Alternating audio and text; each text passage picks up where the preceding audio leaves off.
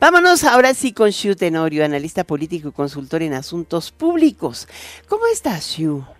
Muy bien. Ya se te acabaron las vacaciones, te tardaste mucho. Sí, caray, te tarde, pero se acabaron, pero aquí muy contento de estar nuevamente contigo y con tu auditorio. A ver, empecemos. Movimiento Ciudadano. Desde la semana pasada estábamos con el tema, o desde que le colgaron los tenis a Samuel, era quién podía ser el candidato a la eh, presidencia de la República de Movimiento Ciudadano y finalmente fue Álvarez Maínez. Es un hombre joven y es, desde mi punto de vista muy bien dotado en materia intelectual, pero le alcanza, es una figura nacional, tiene el tiempo suficiente para alcanzar a las otras dos. Mira, difícilmente estará en una franja competitiva, como bien dices, es un hombre pues que ya tiene también experiencia, ha sido regidor, ha sido diputado local, diputado federal en dos ocasiones, es muy buen tribuno, es un hombre que además creo que le, gusta la, la le gusta el debate, eh, un hombre progresista que ha apoyado temas este pues importantes en los últimos años, pero que entra a la contienda, hay que decirlo, eh, pues a cuatro meses y medio de la jornada electoral, y en una pues pre-campaña que ha sido larguísima. Yo creo que, te acuerdas que empezamos en las pre, pre, pre-campañas y ahora estamos en las pre-campañas, pues ya está entrando tarde la contienda. Me parece que es una apuesta por un segmento electoral que va a ser importante. Los jóvenes entre 18 y 35 años representan casi la mitad del padrón electoral. Creo que el Movimiento Ciudadano está apostando por ese voto que hay que decirlo, es el segmento también que, vota menos, donde hay mayor abstencionismo, porque no hay mucho interés en la, en la política, en el crecer de lo público, pero hacen esta apuesta tratando de alguna manera de traspasar parte del capital político que había logrado Samuel García, gobernador de Nuevo León, en los días previos a las precampañas y finalmente con este episodio pues, muy triste que se vivió con, con la incapacidad que tuvo de poner a su sustituto en esta entidad del norte del país. Yo creo que este es uno de los temas importantes, pero luego vamos al otro, al insólito.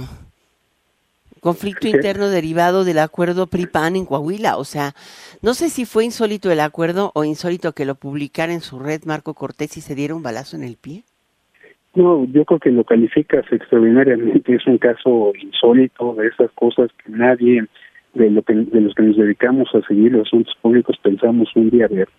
Eh, para que el auditorio lo tenga claro, pues se, se da a conocer un acuerdo entre dos partidos políticos, PRI, PAN, de cómo se ponen de acuerdo para dividirse no solamente las posiciones del gobierno de, en este caso de Coahuila, sino pues también este espacios que van más allá del gobierno como son las notarías del estado, las oficinas de recaudación, inclusive las escuelas.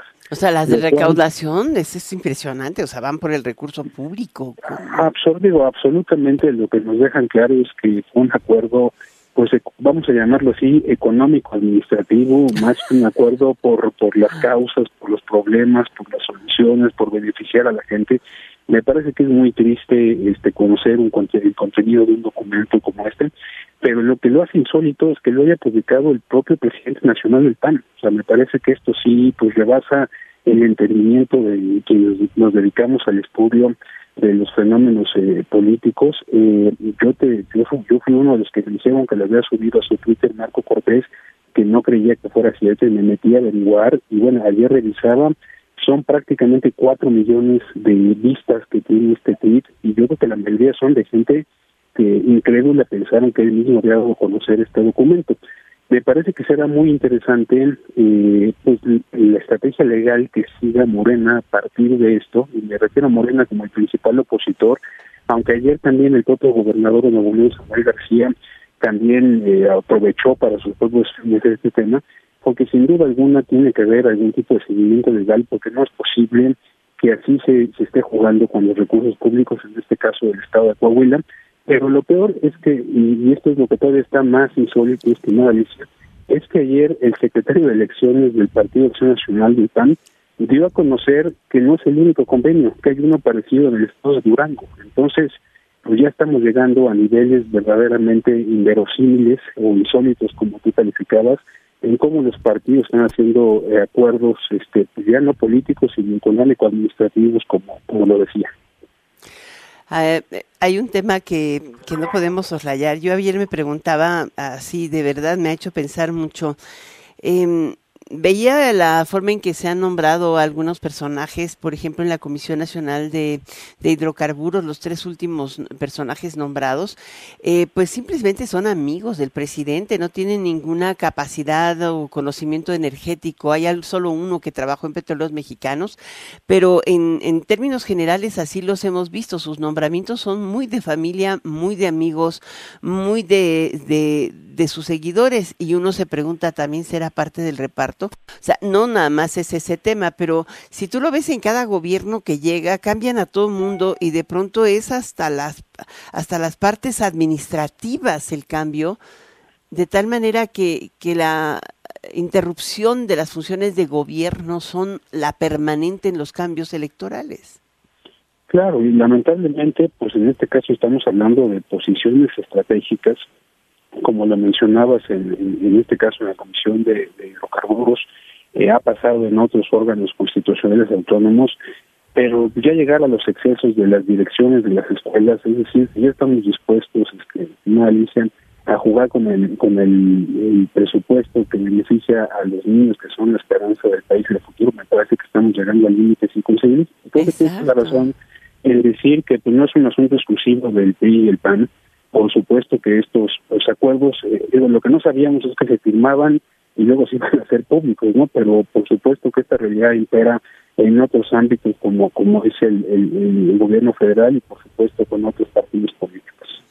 Ahora, en el caso, por ejemplo, de, ya con, esta es la última pregunta de, del PAN, eh, también es insólito el deslinde de Xochitl Galvez. Ayer fue permanente a lo largo del día, o sea, a mí no me eligieron los partidos políticos, sino un millón de votos de los ciudadanos, y soy candidata de ciudadanos, pero da la casualidad que quien la propone y quien la lleva son tres partidos políticos. Entonces, ¿cómo puedes entender? O sea, Xochitl se quedó sola, no tiene a los partidos al lado de ella. Sí, me parece que sin duda es la mayor damnificada de este, de este pues, episodio que estamos viendo en el estado de Coahuila. Me parece que la mayor damnificada es Xochitl Galvez, porque pues todos los positivos y todo lo que ella podía representar como un personaje que ha crecido con cierta independencia de los partidos, pues viene a quedar completamente minimizado frente al, a los hechos y las situaciones este pues claramente contundentes que se han dado a conocer en torno a los acuerdos de los partidos que la postulan. Eh, digo, también no solo Xochitl el propio Jesús Zambrano, presidente del PRD, también salió a desconocer el acuerdo, no sé si porque no era parte del, del mismo o porque también estaba preocupado por las consecuencias que pueden darse a partir de este tema, pero sin duda la mayor damnificada de Xochitl, me parece que un deslinde eh, difícilmente alcanzará para, para no pagar los costos de esta, de esta situación porque además hay que recordar que Marco Cortés, que es quien da, quien da a conocer el, el acuerdo, pues es quien encabeza la lista del PAN al Senado de la República, o sea, también es candidato eh, por lista nacional y será candidato plurinominal del PAN, entonces pues difícilmente podrán este, hacerse un lado de esta situación en las próximas semanas eh, de cara al proceso electoral del 2 de junio. Y la última, bueno, Manolo Jiménez, el, involucrado por todos lados, es el silencioso de todas sus redes, ¿no? O sea, está, eh, presenta sus eventos, él sigue en su rollo y no da, eh, no hay nada en relación a cuál es su postura. Sí, sin duda. Es el exhibido silencioso.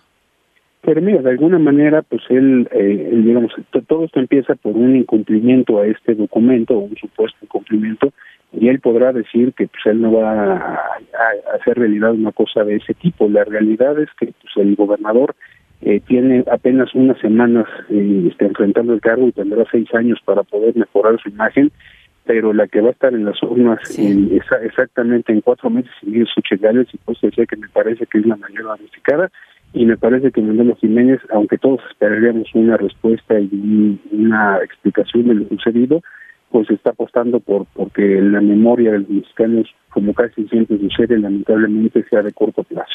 Pues muchas gracias, gracias por estar con nosotros de nueva cuenta, bienvenido y qué bueno que se acabaron tus vacaciones, Tenorio. muchas, eh, muchas, gracias, encantado como siempre, feliz año a ti, al equipo y al auditorio. Nuestro consultor de asuntos públicos y políticos, Tenorio, gracias.